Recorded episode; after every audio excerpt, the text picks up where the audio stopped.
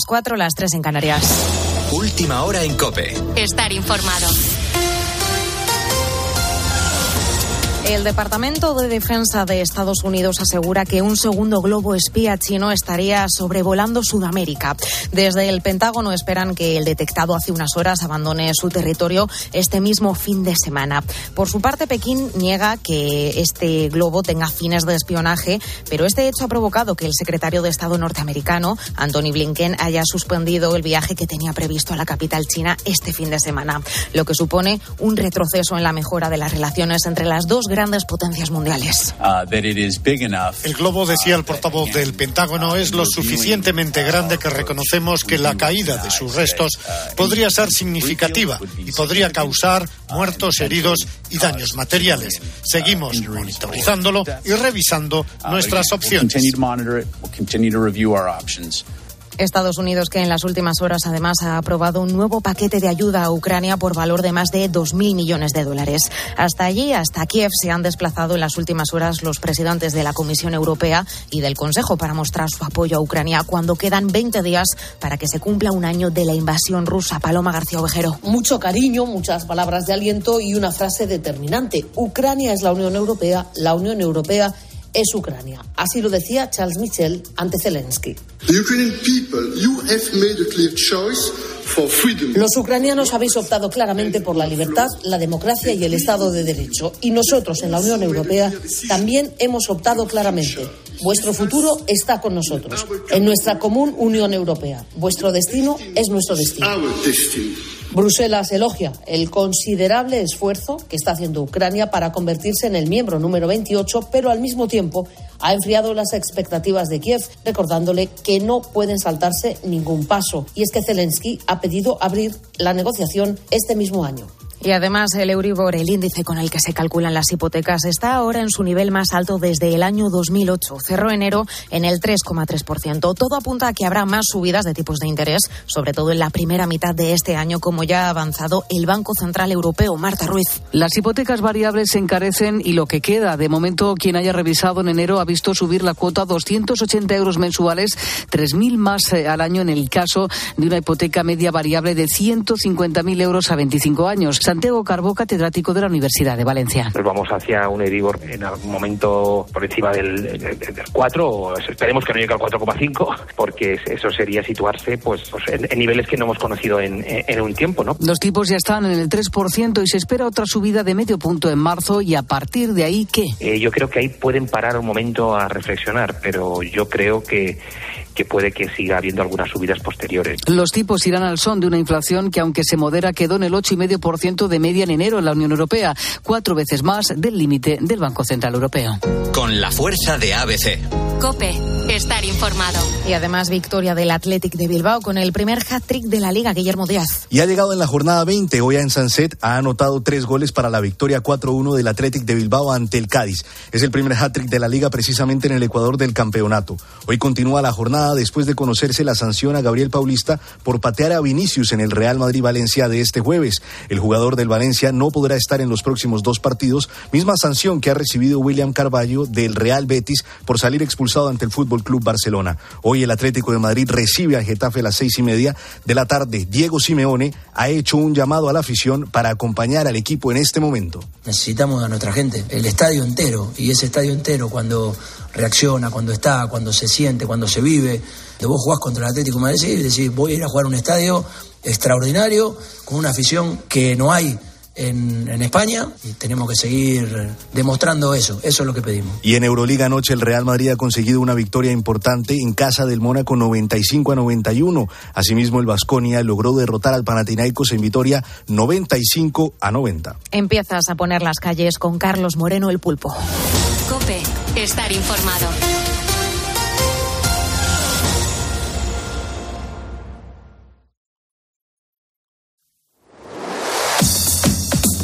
Carlos Moreno, El Pulpo. Poniendo las calles. Cope, estar informado.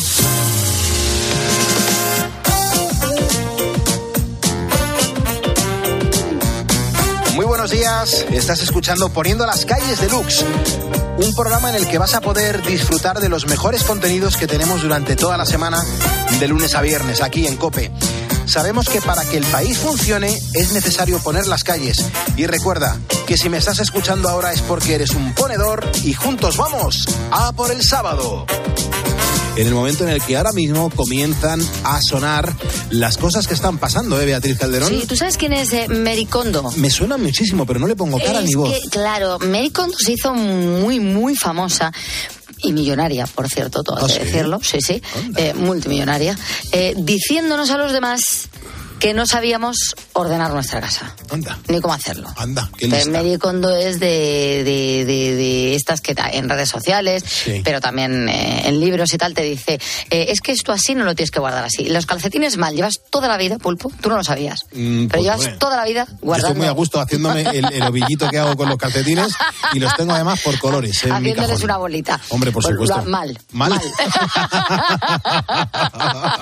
todo, todo mal. Yo hay veces que artículos que he llegado a cerrar el periódico un domingo y le he dicho a mi marido. Alex, lo estamos haciendo todo, Todo mal. mal. Somos Desde torpes. educar a nuestros hijos hasta cómo hacer un guiso. Todo mal. Bueno, la historia es que esta mujer se dedicaba a eso. Mericondo te decía, ¿cómo doblas tú las eh, sudaderas? Mal también. Todo Eh, mal. todo- Esta es la mujer que ha descubierto el mundo ahora, ¿no? eso es. Eh, y claro, nos echaba mucho la bronca a los que tenemos niños en casa, ¿no? Ella miraba así por encima del hombro, en plan, eh, hmm, ¿cómo tienes el salón lleno de mierda? Claro. Mm, y, y yo no, ¿verdad? Claro, claro. Bueno, eh, como te digo, nadie dobla las sudaderas ni coloca los cubiertos en los cajones tan bien como lo hace ella, pero, pero, lo que es la vida, pulpo. Kondo se ha rendido a la evidencia y acaba de confesar que tras ser madre, es decir, gracias a la maternidad, ha cambiado completamente su forma de pensar. Ah, ah, problemas en el paraíso. Mm, ya no estamos tan equivocados. No hacemos todo tan mal. Ah, mira, a lo mejor la que se equivocaba era ella. Claro, a ver, guapa, que no es que hayas ¿Eh? cambiado tu forma de pensar, es que te has rendido a la realidad, porque Claro. a veces la realidad es tozuda, ¿eh? Y por mucho que tú intentes ahí buscarle... Pues no le voy a enseñar mis calcetines. pues ya no le voy a decir cómo dejo yo los calcetines. Correcto, pues. ni cómo me, me doblo los gallumbos. Bueno, la historia es que todos sabemos que cuando se tienen niños en casa, especialmente pequeños, pero el que tiene un adolescente también lo que tiene... Hay habitaciones de adolescentes Ya. que son guaridas, Sí, realmente. guaridas, que necesitas una pulsera diversión ¿eh? para, para sentirla. Es como entrar en Faunia, ¿verdad? ¿Hay alguna habitación? O sea, yo tengo una amiga que tiene un chico de 17 años y dice, yo he dejado de hacer esa habitación, entonces hago toda la casa y esa habitación está cerrada, Sí. pero herméticamente, para Sí, que sí. además no se escapen ni los olores ni nada. Claro, claro, claro, perfectamente. La habitación que va cambiando de color, ¿verdad? Sí, sí, sí, sí, sí. Y que hay hasta humillo, tiene contaminación. Sí, sí, qué asco. Bueno, si hay niños, no hay orden. Eh, a veces, como te digo, no hace falta ni que haya menores en la casa, pero normalmente, si uno vive solo o en pareja, aunque seas un poco desastre, pues sueles tener, no sé, por ponerte un ejemplo, el salón bastante colocado, ¿no? Solamente encuentras en el salón objetos que pegan con esa habitación, el sofá, la mesa, la tele, el mueble, un mando a distancia que te encuentras ahí encima de la mesa. En el mío Ah, vez hay más mantas. O sea, eso, mantas, mantas, yo mantas, también, yo también. mantas. Mm. Sí, en mi casa también, mantas. Eh, eh, o- un libro, un, un vaso de agua que te hayas dejado, es lo máximo ahí que, que hay desordenado. Y te dices, O sea que, al loro.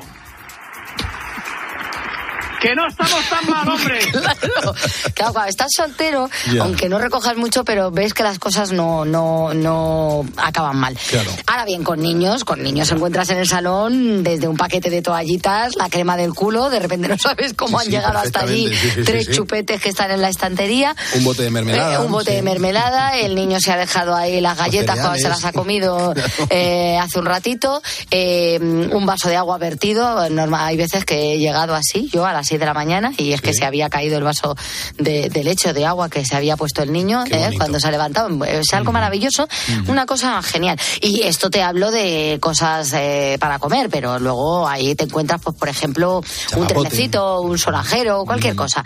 Yo desde hace cuatro años, por ejemplo, como, como siempre en la mesa, eh, con o un paquete de cartas Pokémon o un álbum de fútbol. Nunca está la mesa sola. Mm, qué. Nunca. No, no, no hay solo cubiertos, servilletas. O y- unos colines. Colines. Y- o unos colines. No, No, no, no. eh, siempre eh, tú estás, eso, tú estás comiendo y hay unos sobres y entonces dices, Emma, he dicho 17 veces que los sobres de Pokémon, por favor, No, los guardes en tu ahí habitación. están, ahí están. Ahí, en Ahí la están. mesa. Bueno, eh, nunca está liberada. Y claro, Maricondo creía que le iba a tener recogidita con tres criaturas. Qué lástima. Qué lástima, qué lástima. Ya solo quedan que, que salgan los que dijeron que no les diéramos una pantalla a nuestros hijos hasta que cumplan los 16 Claro. y les veamos que les han comprado el iPad con 5. Bueno, estas cosas que ocurren cuando uno habla de cosas que dice que va a hacer o que tal y cuando tiene hijos es todo lo contrario. Yo estoy tan orgulloso de Carla, o sea, es súper ordenada, lo tiene todo súper cookie. Eh, yo a veces le, le- le mezclo las cosas y dice, oye, ¿quién ha movido las cosas de mi cuarto si no tengo hermanos? qué, qué ma- qué maravilla. Eh, Daniel es muy ordenado, pero yo de Emma, bueno, pues Emma tiene ocho años y hace... Sí, sí, sí, Emma tiene, ya te digo, ocho años, pero eh, encontramos eh, unas bragas de la talla 3 detrás de, de un mueble Claro. hace escasamente 20 días. Bueno, no serán de Porque ¿no? no, es que ella lanzaba cosas, ella, Ah, ella se quita la ropa, ella se quita la ropa. Qué bonita, qué familia. Ella se quita la ropa. pasar un fin de semana sí, con vosotros. ella se quita la ropa y uno nunca sabe dónde va a aparecer el calcetín. O... Y luego, además, lo bueno que tiene Emma es que te dice: eh, ¿Dónde está el anillo que me regaló, por ejemplo, la tía Nati? Y le dices: Pues no lo sé, tú lo sabrás. ¿Dónde Y dice: No, no, me lo has movido tú. Y de repente lo encuentras en un sitio y hace: Ah, bueno. Está con el brócoli en la nevera. Efectivamente, es un desastre. Bueno, vamos a escuchar a Harry Styles, nos vamos con la música, Ah, sí, porque sí, el sí. artista ha sufrido un pequeño percance en uno de sus últimos conciertos. Ya sabes que él se encuentra inmerso en su gira Love on Tour, que le va a traer en verano a- aquí a, a Madrid, al Mad. Cool. Y este pasado fin de semana, pues eh, se encontraba en Los Ángeles. Allí, en un momento dado, al hacer un paso de baile, sus pantalones de cuero se rajaron por la entrepierna y dejó a la vista pues lo más grande. Eh, él que se da cuenta del tirón, porque cuando se te raja algo de la ropa, eh, lo notas, ¿no? Ese que hace así. Él se da cuenta del tirón, se lleva a la mano a las goleadoras y, y así continúa Bueno. cantando la canción. Se lo tomó con humor, hay que decirlo, un poquito abochornado, pero continuó con la canción hasta que hizo un pequeño parón para ir a cambiarse. Y después, cuando ya salió al escenario, eh, dijo que creía que debía pedir perdón, que no había sido culpa suya, que estas cosas pueden pasar en un directo, pero que pedía perdón porque entendía que esto era un espectáculo, un espectáculo familiar y que lo mismo se había visto más de, de lo necesario. Bueno, pues mira, por lo menos ha hecho la reflexión y lo ha compartido con toda la audiencia y le- les ha puesto en contexto todo lo que allí se ha podido ver. Bueno, no está, no está mal llevado. Harry Styles, vamos a escucharlo un poquito. A Javier Mamarcos, gracias por seguirnos, lo acabas de hacer. Estás trabajando en, el handling de Iberia. Un abrazo bien fuerte, Javierma. También Juan La Puerta Cerrada, Guadalupe Uceda, Maitechu Cuena y Miguel Pereira. Se acaban de sumar a nuestro facebook.com barra poniendo las calles. Si tú lo haces, también te mencionaré para darte las gracias y la bienvenida al primer despertador de la radio.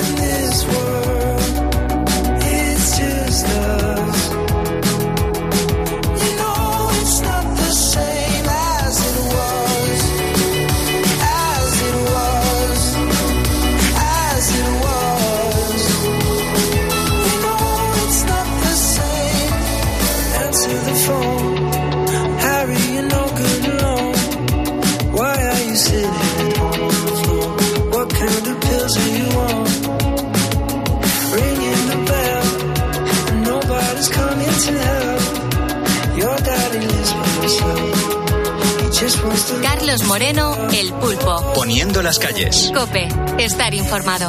Hay gente que tiene cosas que contarnos. Marcial, muy buenos días. Buenos días. ¿Qué, tal? ¿Cómo está Marcial y en dónde? Buenos días, bienvenido. Buenos días. Estoy en, en un pueblo que se llama Villa de Moya, en la isla de Gran Canaria. Un Ajá. pueblo precioso, con una ruta para caminar muy bonita, con barrancos muy bonitos. Qué bien. Y Marcial, me ¿y qué- encanta oírles a ustedes porque es un programa, el equipo hace un programa fresco y diferente todos los días. Les escucho siempre, siempre, siempre. qué bien, Marcial, muchísimas gracias. Pero mm, ¿te levantas sin motivo? ¿Estás despierto sin motivo? ¿O, sí, o tienes... tengo mal dormir y ya, ya estoy pendiente y me les pongo a ustedes aquí a las dos y media ya. Estoy pendiente escuchándoles. Qué grande. Sin motivo, de tranquilidad, me hago mi infusioncita y ando por aquí por casa. Qué bien. Marcial, Eh, ¿qué, qué años tienes? Tengo 66 años, me he jubilado hace muy poquito. Ajá. ¿Y, y se echa de menos el trabajo? Jolín, sí se echa de menos, ¿eh? La verdad que sí, se echa en falta. Y por eso también tenemos ahora mucho tiempo, pero tengo me, me busco mis, mis ocupaciones. Claro, Porque claro. si no, Claro. Marcial, ¿y a qué te has dedicado en la vida? ¿De, de qué te has jubilado? yo me he jubilado en, en el sector de hostelería de, una empresa turística y muy bien, muy bien, muy bien. Pues un- en un hotel, un hotel de una, de una marca muy fuerte. Claro. Y muy bien, he trabajado en una gran empresa. Y triste por estar ahora ya jubilado. Pero bueno, eso te iba a tenemos decir. que seguir la segunda etapa de la vida Claro. ayudándole como podamos. Claro que sí, pero Marcial, eso te iba a decir, porque yo creo que desconectar de lo que es el mundo del turismo estando en, en Gran Canaria es complicado, porque ahí precisamente vives en una tierra donde muy, muy cuando acudimos lo que queremos es disfrutar, claro, y ves a la gente que, que necesita sus atenciones, les tienes tantas cosas que contar a los turistas de, de lo maravilloso que es aquello, ¿verdad? Sí, sí, la verdad que sí, sí, sí. Es, es complicado desconectarse, la verdad que sí. Qué bien, qué bien. Pero tú sabes que sigues siendo un ponedor de calles. Eso, por supuesto, eso es importantísimo, importantísimo, que es una... un- tenemos un equipo muy familiar, tiene ahí una gente fantástica y toda España que está pendiente siempre ahí contando. Sí, es un sí. programa fresco y diferente, diario, a diario, a diario. Me bien. encanta. Qué bien, Marcial. Pues, eh, jolín, ojalá tengamos oportunidad de darnos un, un abrazo en algún momento en la vida, ¿no, Marcial? Ojalá Por vaya yo supuesto, por allí y nos podamos conocer. siempre a tiempo y siempre dispuestos. Qué bien, qué bien. ¿Cómo nos descubriste? ¿Cómo te dio por poner la cadena Cope de madrugada? Pues mm, la, la búsqueda nocturna que te pones a buscar ahí emisores hasta que encajas en una y que te, te sorprende la forma de llevar el programa, es muy, muy agradable, me, me encantó. Ya llevo unos cuantos años escuchándole. Pero no tienes el diploma todavía. Todavía no lo tengo, a ver si, Pues eso, me lo mandan. claro, esto se queda solucionado en dos minutos para que lo luzcas, para que te sientas un ponedor original, un ponedor auténtico y, y es un placer. Orgulloso, orgulloso. Claro, Marcial, qué bueno. Marcial, te- te- no sé si estás notando el abrazo que te estoy dando. Totalmente, totalmente, igualmente, con el mismo calor, igual, Qué igual. bien, qué bien, Marcial. Os Pues agradezco cuídate, mucho que me hayas atendido, de verdad. cuídate mucho y, y de verdad no dejes de, de sentirnos para que entre todos le pongamos las calles a España que lo necesitamos, ¿vale? Pues muchas gracias desde la Villa de Moya de Gran Canaria. Bueno, cuídate gracias por muchas estar con ustedes, ¿eh? Gracias por tu trabajo, de verdad, de verdad, Marcial, un, un placer, un orgullo tener audiencia como tú, de verdad. Pues muchísimas gracias, ¿eh? igualmente. Cuídate, hermano. Escuchas Poniendo las calles. Con Carlos Moreno, El Pulpo. Cope, estar informado. Estamos en la cadena Cope y seguimos poniendo calles. Fíjate, nos vamos hasta el año 1876.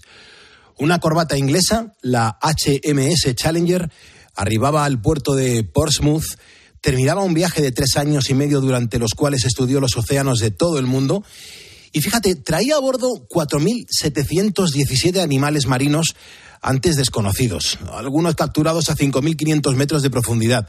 Bueno, pues esta extraordinaria aventura reveló por primera vez la riqueza biológica del mar, que antes se creía un espacio vacío más allá de la superficie. Bueno, pues desde entonces el estudio de los océanos se ha convertido en la clave para entender el milagro de la vida en nuestro planeta. Y es que el mar sigue siendo un gran desconocido. Bueno, pues atención ponedores porque hoy nos ayuda a saber más de los océanos el historiador de la ciencia y biólogo Jorge Bolívar, que acaba de presentar La memoria de los peces y otras historias científicas sobre los seres del mar. Eh, Jorge Bolívar, muy buenos días. Buenos días, Pulpo. Buenos días a todos. Qué interesante todo esto, por favor. Estaría horas y horas hablando contigo. Bueno, yo empecé, eh, yo empecé el libro eh, con la anécdota de este barco que se dedicó a dar casi tres veces la vuelta al mundo hace ya 150 años, porque quería hacer ver que el mar era un territorio desconocido hasta hace muy poco tiempo. Y de hecho lo sigue siendo porque muchísimas personas hoy día siguen desconociendo la riqueza y las maravillas que encierra la vida en el mar. Pues Jorge, tienes que saber que muchos de los ponedores, mucha de la gente que ahora mismo nos está escuchando, son gente que se dedica a trabajar en el mar. Yo creo que el mar nunca duerme, ¿verdad? Bueno, yo lo sé porque yo vivo al- yo vivo en el mar, vivo muy cerca de uno de los principales puertos pesqueros de España y muchos días me levanto muy temprano por el placer simplemente de ver llegar los puertos, los barcos al puerto y también por, por comprar un poco de pescado recién pescado, ¿no? Sí sé que a esta hora la gente que nos escucha muchos de ellos son, son marineros. Es impresionante, nos ofrece muchísimas cosas el mar y nos apetece mucho conocerlo. Por eso creemos que lo que tú has publicado, este libro, nos, nos pone en, en- situación de lo que realmente nos ofrece el mar. ¿Realmente tú piensas que nos queda mucho por conocer de- del mar o lo fundamental ya lo tenemos controlado? La biología, el estudio de la biología de la vida se ha basado sobre todo en la Tierra, porque somos seres terrestres, los seres humanos, tenemos cerca, tenemos eh, en nuestro ambiente es el terrestre. Entonces es normal que hayamos ignorado al mar durante muchísimo tiempo. Al mar lo hemos visto como una vía de comunicación, como un proveedor de alimentos, pero en realidad no se había estudiado biológicamente hasta hace poco más de un siglo. ¿Y qué es lo que ocurre? Que como la vida en el mar surgió muchísimo antes que la vida en la Tierra, pues ha evolucionado a unos niveles que no dejan de maravillarnos. Eh, yo creo que hoy día la genética, por un lado, y la biología marina, por otro, son los dos ámbitos de la biología que están dando más sorpresas, más resultados y más conocimientos fantásticos. O sea que creo que sí, que hay muchísimas cosas todavía por descubrir del mar y muchas de ellas, las que sabemos hasta ahora, nos han sorprendido porque algunas de ellas parece que superan lo que creíamos los límites de la vida y creo que nos quedan muchas cosas todavía más por descubrir. Pero fíjate, una cosa que me ha llamado muchísimo la atención de tu libro es que tú en él pues hablas que nuestra admiración debería empezar por el propio agua. ¿Por qué a día de hoy nos tiene que sorprender el agua? Bueno, el agua y la vida están absolutamente ligadas y el agua es un elemento muy abundante en la Tierra, es el más abundante y la vemos como algo absolutamente usual. Y sin embargo, el agua es un elemento, pues, químicamente muy sorprendente, ¿no? Es un disolvente perfecto, eh, tiene unas propiedades que permiten, por ejemplo, que trepe por espacios estrechos, lo cual da lugar a que las plantas puedan vivir. Eh, permite la disolución de algunas moléculas, pero otras no, con lo cual las células no se disuelven en el agua, pero los nutrientes que necesitamos para comer sí se disuelven en agua. Yo creo que el agua y la vida se han adaptado mutuamente y de hecho yo creo que lo que ha hecho el agua ha sido obligarnos a funcionar dentro de sus parámetros. Por eso la vida surgió precisamente en el mar, porque la vida es un reflejo de las potencialidades del agua para, para poder crear y, la, y el dinamismo químico que tiene también. Es, es impresionante, es, es la vida lo que estás narrándonos ahora mismo aquí en la cadena COPE. Además, en tu libro lo que haces es que nos desvelas los últimos descubrimientos de la biología marina, pero como científico que ha estudiado gran parte de lo que rodea el universo, eh, ¿qué descubrimiento es el que más te ha sorprendido? ¿Qué es lo que más te llama la atención de los océanos? Porque claro, cada uno tiene una visión diferente. Bueno, hay personas, por ejemplo, que les llama mucho la inteligencia de algunos animales marinos, que quizá estén sin duda entre los más inteligentes del mundo. Hablamos de los delfines o de los pulpos. Eh, esa inteligencia nos sorprende a todos. También nos sorprende mucho la importancia de la masa viva que hay en el mar que no vemos, el plancton. Eh, el 95% de toda la vida en la Tierra son microorganismos que viven en el mar. Si pesáramos todos los seres grandes que existen y todo el plancton que existe, pues tendríamos un 95% de plancton y un 5% de seres mayores. O, por ejemplo, también sorprende mucho lo que hablaba hace un momento de los límites de la vida. ¿Hasta qué punto la vida puede existir? El mar nos ha abierto los ojos a realidades sorprendentes como, por ejemplo, que en los abismos profundos, a 10.000, 9.000, 11.000 metros de profundidad, existe vida. O en los polos helados existe vida. Con lo cual, eh, yo creo que lo que más a mí personalmente me sorprende de haber estudiado la vida en el mar es que nos amplía mucho los límites a los que puede llegar la vida. De hecho, fíjate, hay un caso curioso. Muchos exobiólogos, las personas que estudian la posibilidad de que exista vida fuera de la Tierra, han visto influenciadas sus investigaciones por la vida en el mar, porque eso le ha llevado a ampliar mucho más las capacidades de sitios para mantener vida. Ahora pensamos que la vida se puede desarrollar en entornos mucho más hostiles, gracias a que sabemos que aquí en la Tierra, en entornos marinos, la vida se desarrolla por muy hostil que sea. Estoy hablando de los abismos submarinos o los polos, de los, eh, los polos helados, por ejemplo. Es impresionante y estoy encantado con este libro que nos estás descubriendo y, y presentando hoy aquí en Poniendo las Calles. Eh, ¿Tú dónde consideras que podemos encontrar más seres vivos? ¿En la tierra o en el mar? En el mar hay más seres vivos. En el mar viven aproximadamente 8 de cada 10 seres vivos. Y eso también es normal porque hay bastante más agua que tierra. El planeta Tierra tiene un 27% de tierra y todo el resto es, eh, y todo el resto es agua. y la vida surgió en el mar, con lo cual ha tenido mucho más tiempo para, para desarrollarse. Eh, yo creo que la vida en la Tierra es algo más uniforme, por decirlo de alguna manera, los seres se parecen todo más, y sin embargo la vida mar ha dado lugar a formas de vida muchísimo más diferentes entre ellas. Como diversidad, yo creo que es mucho más interesante para un biólogo estudiar la vida marina que la vida terrestre. Por lo menos, me resulta mucho más interesante.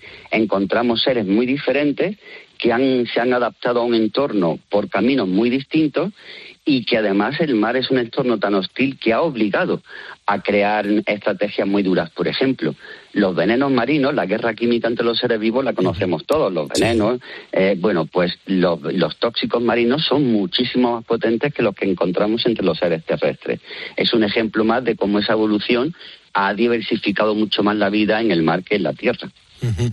Yo, de, verdad, eh, eh, Jorge, te lo estoy diciendo y te lo voy a volver a decir hasta el final. Este libro me ha sorprendido muchísimo y, no lo ha dejado de hacer eh, en todas las hojas, sobre todo por los ejemplos que nos pones, porque son además súper didácticos, nos enseñan un montón de cosas. Me gustaría que, que a los ponedores nos contases mm, el porqué de la vida sexual de los pulpos es una tragedia, porque a mí esto, lógicamente, como te puedes imaginar, me interesa. Para, yo te agradezco ese elemento de sorpresa que me reconoces porque yo la verdad es lo que intento hacer en el libro, ¿no? La vida en el mar tiene tantas cosas sorprendentes que no es difícil que a una persona que no conoce, eh, eh, eh, que no es especialista en ese entorno, le sorprendan muchas cosas. Por ejemplo, casi nadie piensa que el pulpo es un ser inteligente y tiene una inteligencia comprobada que cada vez nos sorprende más. De hecho, todo el pulpo en sí mismo es un cerebro pensante. Los pulpos tienen nueve cerebros, pero en realidad su masa, sus neuronas están repartidas por todo el cuerpo. Y aparte de ser muy inteligente, tiene una, una vida reproductiva, eh, pues sí que se le puede calificar de trágica. El pulpo solamente tiene una relación sexual en toda su vida y una vez que la tiene muere, se suicida. Los machos generalmente son devorados por la hembra después de una sola cópula, de su primera cópula, y las hembras mm, se suicidan eh, entra en una espiral autodestructiva que le lleva a morir, pues generalmente hora antes de que eclosionen sus huevos. Es bastante triste una especie que solamente puede tener una, una, una relación sexual en su vida.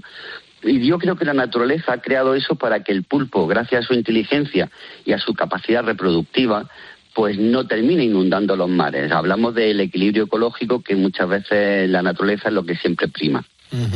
O sea que es como muy invasivo el pulpo. Sí, claro, el pulpo pone muchísimos huevos, una, una sola puesta de pulpo pueden, pueden, puede tener más de 40.000 huevos, pero es que además mm, su inteligencia le hace que sea un ser que se adapte muy bien a todos los entornos, es capaz de mimetizarse, es- se mimetiza perfectamente con el entorno, puede imitar a otros animales, tiene una inteligencia que le lleva a estrategias muy... Yo, por ejemplo, una de las cosas más curiosas que he visto yo personalmente en mi vida es un pulpo desplazándote por el, por el fondo de- del mar imitando a una piedra. ¿Eh? Eh, por ejemplo, entonces todas esas capacidades del pulpo hacen que si realmente no estuviera limitado, por ejemplo, en este tema por una sola reproducción sexual, pues realmente habría terminado con algunas especies, porque el pulpo es carnívoro, y habría provo- provocado un problema ecológico. Entonces, bueno, que la gente se coma el pulpo a la gallega y no piense en estas cosas, pues hace después que sea sorprendente cuando las lees, claro. Oye, yo, yo que tengo casa en Estepona, amo Estepona y como mucho en Estepona porque ahí el calamar y el pulpo son francamente un- una delicia. Las huevas de pulpo fritas están deliciosas, ¿eh? Sí, y además es difícil capturarlas porque la- las hembras de pulpo ponen siempre la hueva en cuevecitas o en sitios cerrados donde no es nada fácil encontrarlas. Qué curioso. Eh, Jorge, ¿tú consideras que los delfines son el animal más inteligente que hay en el mar? ¿O incluso en algún momento podríamos encontrar uno que todavía no hemos descubierto que pudiese superar en inteligencia al delfín?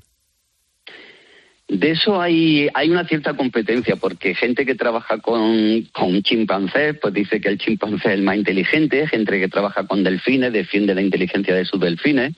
Yo particularmente pienso que sin duda alguna el delfín es el, es el, es el animal más inteligente que hay en el mar y es muy posible que después del ser humano sea el que, con, el que presente una inteligencia más parecida a la nuestra. No tenemos que olvidar que el delfín es un mamífero. El delfín proviene de nuestros propios ancestros terrestres. O sea, los seres humanos y los delfines tenemos un antepasado común terrestre. Nosotros nos quedamos en tierra y ellos volvieron al mar. pero volvieron al mar llevándose ya un cerebro muy inteligente, muy de- con mucho peso, con muchas características que tenemos nosotros, por ejemplo, el tipo de algunos tipos de neuronas están presentes en nosotros y en los delfines de forma exclusiva y sobre todo sabemos que los delfines tienen comportamientos sociales muy complejos que le implican incluso un idioma.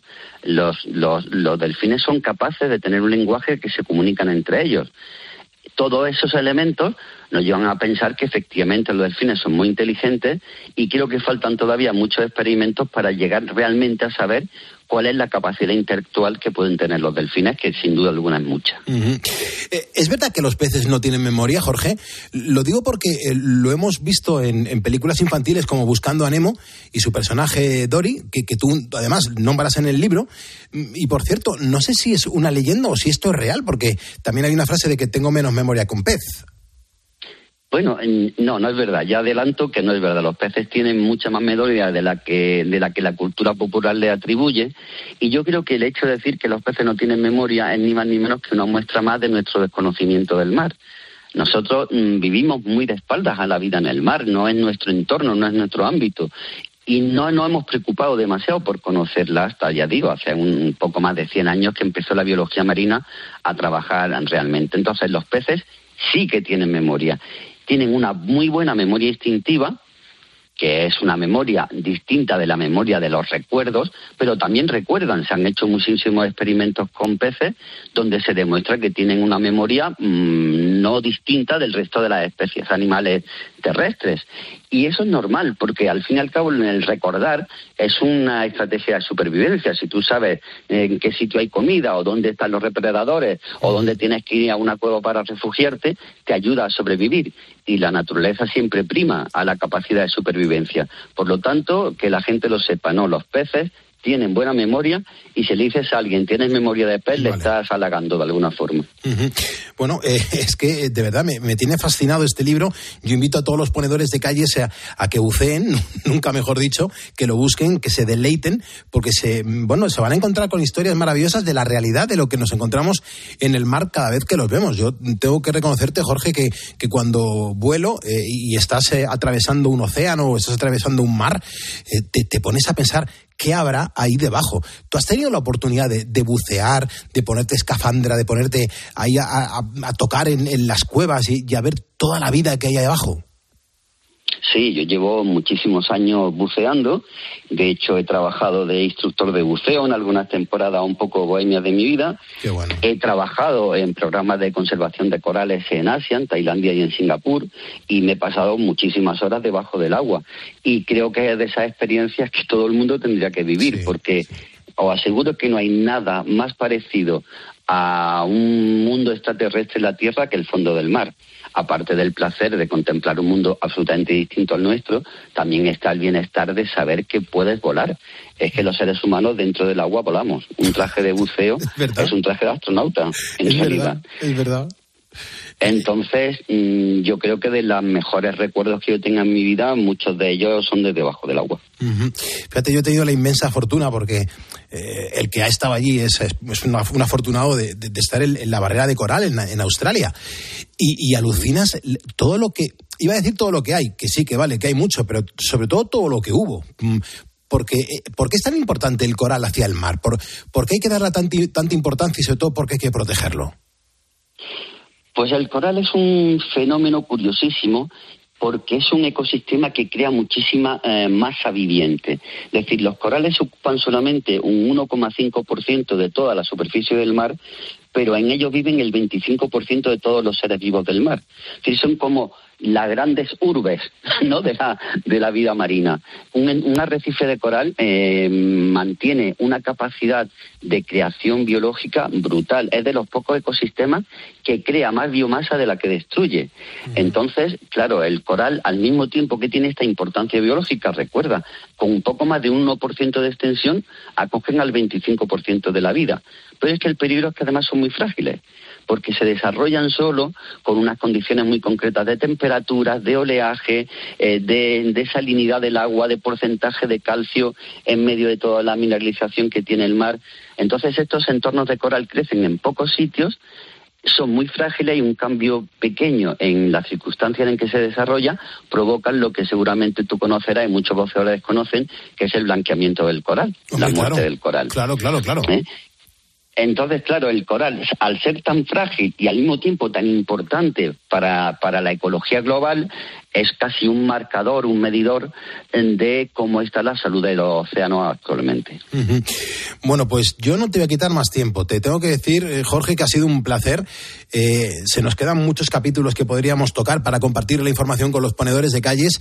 Eh, por ejemplo, hay un capítulo que se dedica directamente a llamarlo la gran farmacia. ¿Por, por qué el mar es la gran farmacia? ¿Qué encontramos ahí? Pues encontramos toxinas y sustancias químicas que en- generalmente se han desarrollado a lo largo de muchísimos siglos de evolución, por lo cual son muy perfeccionadas, muy potentes y que generalmente se usan para matar, pero que nosotros estamos viendo que usándolas en la dosis adecuada remedian muchísimas enfermedades. Eh, solamente puedo dar un dato, bueno, puedo dar muchos, pero hay uno que yo creo que lo resume muy bien. De, de los últimos 30 productos anticancerígenos que se han patentado en los últimos años, pues nada más y nada menos que 19 de ellos vienen del mar y otros cuatro vienen de criaturas marinas que, que viven en entornos costeros. Quiero decir, eh, estamos descubriendo que la- la- el mar posee una riqueza química dentro de la biología que nos va a permitir hacer unos medicamentos quizá mucho más potentes o mucho más prometedores o con muchos menos eh, efectos secundarios que, que la, que, la, que, la, que, la, que la medicina terrestre, es decir, que los compuestos que se han sacado de la vida terrestre. Hay casos magníficos, ¿no? Por ejemplo, el veneno del pulpo, pues es, resulta que es una anestesia perfecta para la cirugía. O hay compuestos que calman el dolor sin los efectos secundarios de la morfina. Yo creo que en los últimos 10, 15 años veremos una auténtica explosión de productos farmacéuticos venidos del mar. Eh, de verdad, Jorge, ha sido un, un placer tenerte aquí poniendo las calles en la cadena COPE. Eres historiador de la ciencia y biólogo. Mm, acabas de presentar la memoria de los peces y otras historias científicas sobre los seres del mar. Eh, Guadalmazán es la editorial que lo publica. Yo te emplazo a que tengamos eh, una siguiente charla, pues pasados unos meses y volvamos a, charlar contigo para que nos des más datos y más cosas mm, que suceden por ahí abajo, en los océanos y en los mares, que por cierto hay que cuidar y respetar, ¿eh? Sí, yo encantado de hablar con vosotros siempre que queráis y además me gusta mucho la gente que madruga y que se dedica a poner las calles a esta hora. Qué grande. Siempre siento simpatía, por, siento simpatía por los madrugadores. Qué bien. Jorge, un abrazo bien fuerte y gracias por estar en COPE.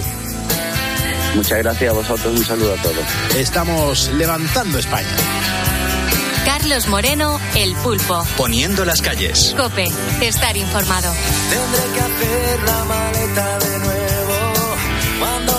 la cierro siempre pienso en ti. Una camisa para cada momento y yo siempre lejos de aquí. Antes de que me lo recuerde el viento, me gustaría despedirme de ti. No quieres verme ni al final de un concierto y yo me cansé de salir. Sé que no estás tan sola. Y los kilómetros vuelan en mi contador. Porque estuve dando mil vueltas por esos mundos dejados de Dios. Y me he perdido con las sirenas que me llamaron con su canción.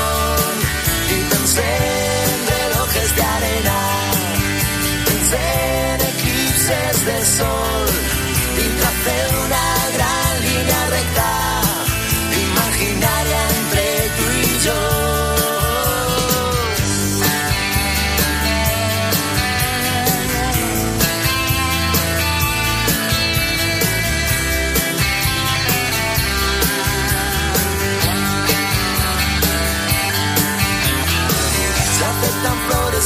disfrazan mentiras, se venden soles en cualquier canción. Y noches llenas de palabras vacías para engañar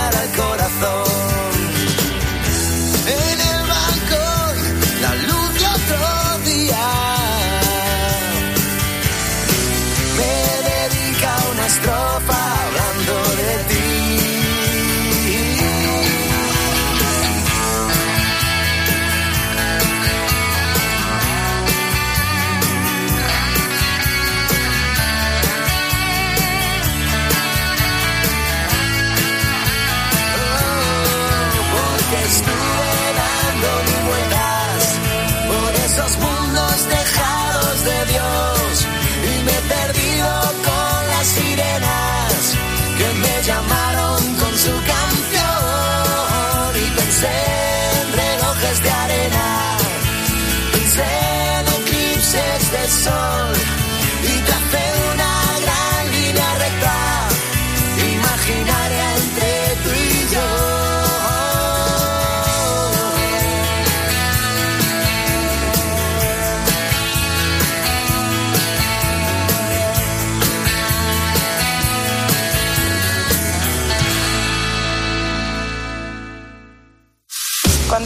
su récord de precio el aceite de oliva? ¿Se ha recuperado la reserva hidráulica? ¿Qué ayudas hay para el sector? La respuesta a esta y a más preguntas las encuentras este sábado desde las ocho y media de la mañana en Agropopular con César Lumbreras.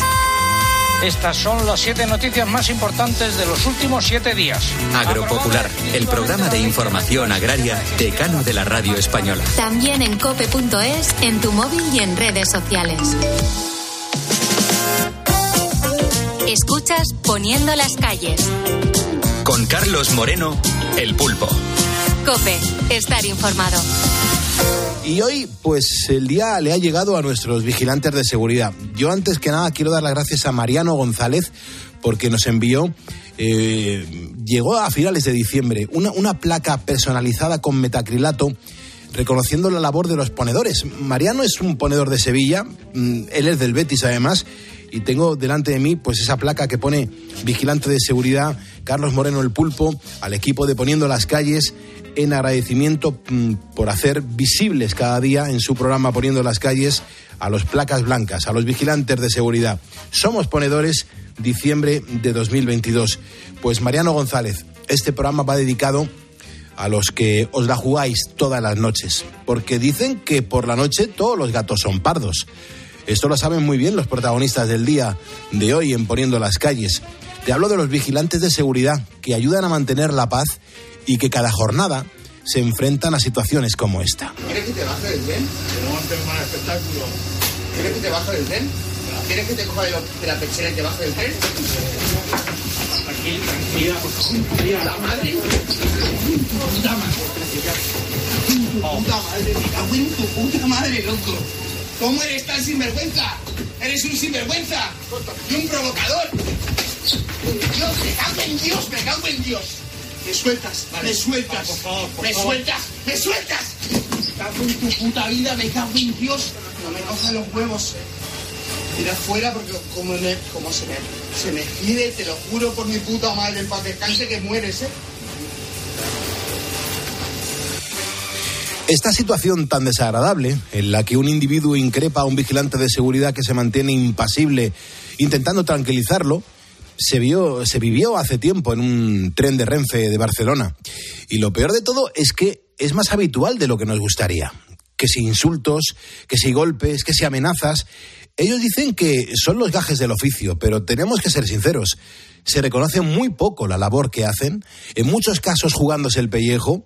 A diferencia de los cuerpos y fuerzas de seguridad del Estado, la mayoría de vigilantes pues no portan armas. Solo tienen para enfrentarse a los violentos la defensa, es decir, una porra y unos grilletes. Jesús, por ejemplo, es un ponedor de Iscar en Valladolid, donde trabaja vigilando de noche una carpintería. He hablado con él y esto es lo que me explicaba sobre los riesgos que corren. La verdad es que estás vendido en ese tema, porque de primero te dan una porra que a un tío no le paras con esa porra, la verdad. Puedes dar 40 porrazos que, que no le paras. En otros puestos peligrosos tienen arma de fuego, pero vamos, que lo que viene siendo aguantazo limpio, si llega el caso. Su trabajo, desde luego, que no es ninguna broma. Muchas veces se enfrentan a delincuentes de medio pelo o alborotadores, pero en otras ocasiones son auténticos profesionales del crimen que van armados.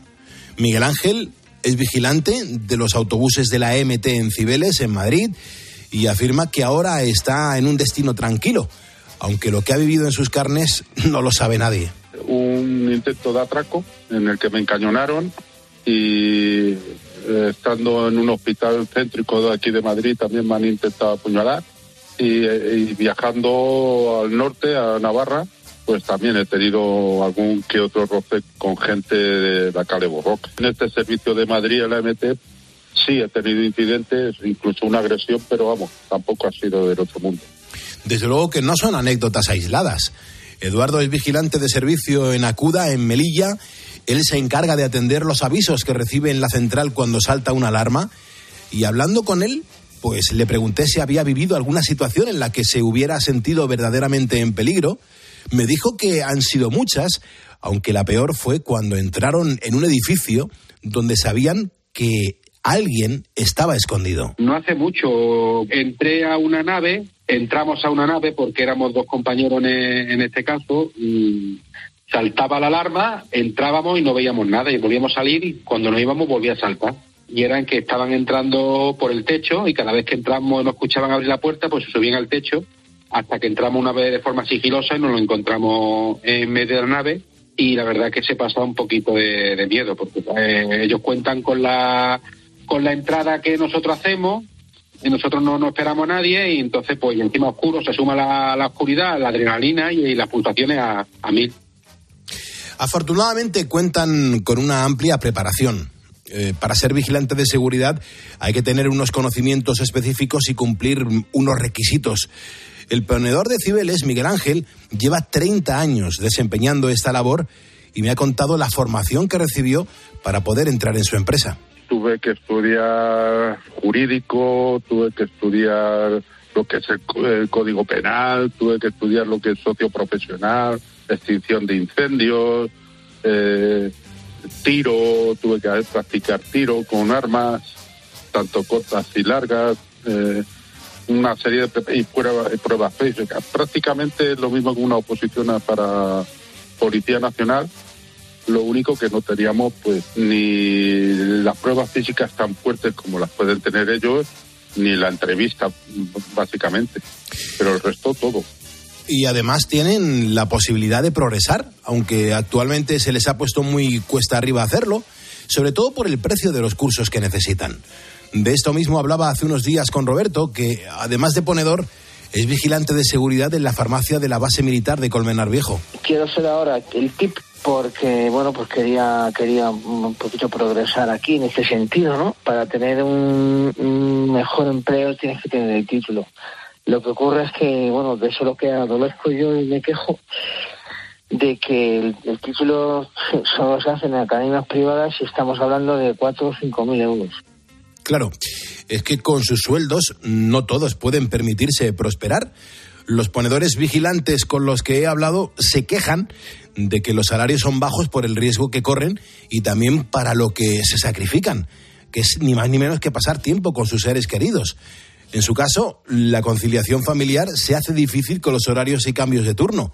Francisco, por ejemplo, ponedor vigilante en una urbanización de viviendas de Alicante, me contaba que tras años en ese trabajo lo deja ahora en febrero porque se está perdiendo lo más importante, que es el disfrutar de los suyos. Lo más duro, mm, de los 17 años que llevo, me he comido muchas nochebuenas, yo solo, nocheviejas, con los compañeros.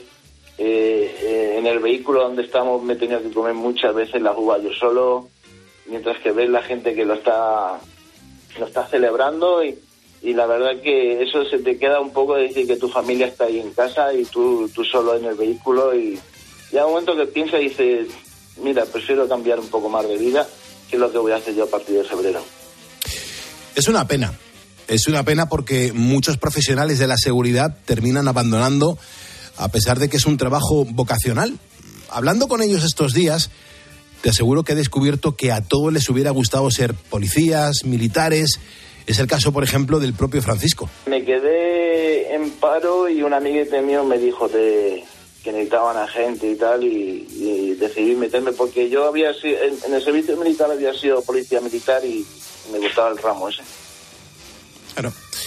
Eh, también el de Jesús, que está en Valladolid, que reconoce claramente que su primera opción nos fue, no fue la de ser vigilante de seguridad, aunque dice que es un trabajo que le encanta. Yo lo que quería era ser escolta. El primer paso es vigilante y luego sacar especialidades de escolta y de vigilante explosivos y sustancias peligrosas. Y, y al final, pues quedé de vigilante porque, gracias a Dios, eh, justamente me llamaron para ir al País Vasco y dio el alto el fuego ETA. Y me quedé sin trabajo de escolta, pero de vigilante. Mira, yo sé perfectamente que en todos los trabajos donde se tiene trato humano, se puede decir, ya sean médicos, dependientes, una tienda, por ejemplo, los cuerpos y fuerzas de seguridad del Estado y, cómo no, los vigilantes de seguridad, pues se producen multitud de anécdotas. Algunos, mm, como ya hemos escuchado, son dramáticas, pero también hay situaciones hilarantes. Roberto, que actualmente vigila una farmacia en una base de militar, pues trabajó un tiempo en el servicio Acuda. Y me contaba este momentazo que vivió con una clienta de la empresa de seguridad. Fue telefónica porque estaba en una, una central de, de alarma vigilando las cámaras y al pendiente del teléfono, pues alguno llamaba y tal, y me, llamó una señora que automáticamente cuando te entra la llamada te sale la ficha cliente, ¿no? Y, ponía, no me acuerdo bien el, el nombre, pero el apellido sí. No sé, era mm, Rafaela la, era Fullana, con dos L, doble L, Fullana. Y yo, pues nada, le me entró la llamada. Buenas noches, señora Fullana. Y mira, chicos, se me puso como una leona. No, Fullana no, Fulana. Digo, perdone. Dice, sí, Fulana, que es italiano. Digo, bueno, pues, pues nada, señora Fulana, dígame, dígame usted. Y es que no podía mantenerme, mantenerme en la risa. Me dice la jefa que tenía al lado, escuchando la conversación, ¿de cómo la llamas fulana? Digo, Carmen, es que me ha dicho que se llama, que le he dicho ful, ful, Fullana y me ha dicho, una fiera, que fulana, que fulana. Pues ya nada, cachonderito. Cuando fulana para acá y fulana para allá. Bueno, Miguel Ángel, el vigilante de la EMT de- en Cibeles, en Madrid, nos contaba también que podría incluso llegar a escribir un libro. de coger alguna famosilla en algún supermercado, alguna famosilla comiéndose las chuches y, las y las tabletas de chocolate y después no las pagaba. Pero vamos, son anécdotas. Sí, anécdotas, son anécdotas que podremos decir eso de ver para creer. Bueno, si nos escuchas habitualmente, ya sabes que yo soy muy curioso y que me gusta siempre preguntar a los vigilantes de seguridad, pues el cómo van vestidos, el color de su uniforme, ¿no? Eh, el hacer que se toquen la placa para que sintamos el sonido de la placa blanca. Bueno, pues para hacer ese reportaje no podía ser menos. Yo voy pantalón marrón de color arena y un polo de mangas largas verde y luego llevo ya pues mi ropa interior térmica y aparte con mi chaquetón. Y si hace efectivamente frío me pongo mi braga y mi, y mi gorro de lana y, y mi guante, evidentemente. Uniforme serio, camisa blanca, pantalón azul, zapatos negros y, y, pues, si es chaquetilla, pues una cazadora al uso de, pues igual que el pantalón. Llevamos un uniforme negro, lo único, camisa, una camisa blanca y una corbata. Pero vamos, el uniforme negro, totalmente negro. Es nuestro guiño, nuestro abrazo, nuestra admiración por los vigilantes de seguridad y también nuestro agradecimiento. Te aseguro que mm, me ha encantado adentrarme hoy en el mundo de los vigilantes de seguridad, un sector al que en este programa le tenemos de verdad muchísimo cariño y al que nos gusta reconocer su trabajo. A veces, fíjate, no somos conscientes de que hacen una labor esencial porque ellos llegan donde la policía y la Guardia Civil no lo hacen pequeñas trifulcas en los medios de transporte, hurtos en las tiendas, seguridad en las residencias, acceso a estadios, salas de conciertos, fábricas, urbanizaciones, etcétera, etcétera, etcétera. Así que, desde poniendo las calles, le pedimos a la población que si entre todos seamos todos más respetuosos con este gremio y no olvidemos que cada día, al empezar su turno, se juegan el tipo por protegernos. Un abrazo y un ole por nuestros vigilantes de seguridad. Aquí, en Poniendo las calles, son nuestras placas blancas. Carlos Moreno, El Pulpo. Poniendo las calles. Cope, estar informado. Vamos a abrir el teléfono, ahí está Juan. Buenos días, Juan. Hola, buenos días. ¿Qué, tal? ¿Cómo, ¿Cómo estás y en qué trabajas? ¿A qué te dedicas? Pues, en primer lugar, un placer eh, hablar contigo esta noche aquí. Desde aquí estoy eh, trabajando como vigilante de seguridad. Mm. Estoy en, en edificios públicos, en, en, en zonas, vamos, en, zonas comunes, en, todos sitios que están, eh, están ahora mismo dando bastante trabajo en, en varios en varios sitios, varios, varios sectores, pero bueno, sobre todo en, en edificios y en, y en sedes judiciales, que es donde estoy prácticamente fijo. Ajá. Eh, Juan, ¿y cómo estás escuchando el, el programa de radio? Me, me- me imagino que si eres un vigilante de seguridad, ¿estás estáticamente en un sitio o vas haciendo rondas? Bueno, sí, eh, cada hora y media, cada dos horas, hago una rondita por el edificio y, y bueno, tengo la suerte de, de estar ahora mismo en un, en un sitio estable y, y bastante bastante bueno para lo que yo llevo acostumbrado a, a tener, porque desde que empecé hace 12 o 13 años, pues yo soy de Jaén, de un pueblecito de Jaén, de Pegalajar. Allí empecé, allí hice el curso y, y bueno, he estado en 20.000 servicios, eh, habido y por haber, de todo tipo, más malos que buenos. Pero ahora que estoy bastante bien y muy acomodado, claro, a- gracias a la empresa que tengo, eh, pues me, me, me he adaptado a, a este que le estoy diciendo.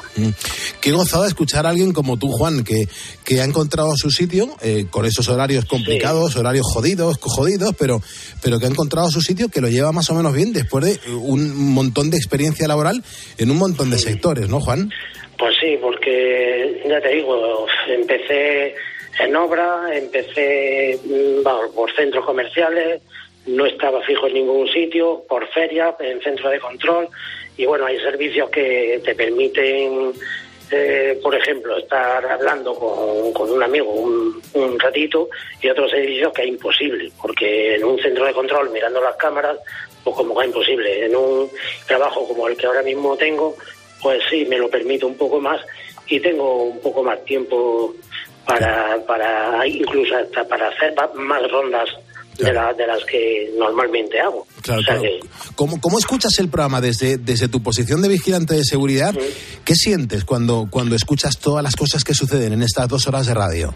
Pues siento de todo porque es que me acuerdo de, de hace ya muchos años que no, no teníamos ni, ni, ni los móviles estos inteligentes para poner en la radio, para poner, o si era un servicio eh, que tienes que estar en silencio porque no es lo de fuera, tampoco es, eh, vamos, no, no, no se puede no se puede poner ningún ningún aparato para para para no sentir lo que hay en el exterior. Y, y me acuerdo de mucha gente muchos compañeros que aquí estaban solos los pobres y, y encima sin nada sin sin radio sin sin sin ninguna, ningún acompañamiento para poder y, bueno y, y ahora que, que os escucho vosotros y, y como ya te he dicho tengo un, un servicio bastante mejorado para lo que yo he tenido pues siento muchísima envidia envidia envidia sana de, de- de- gracias a Dios estoy con vosotros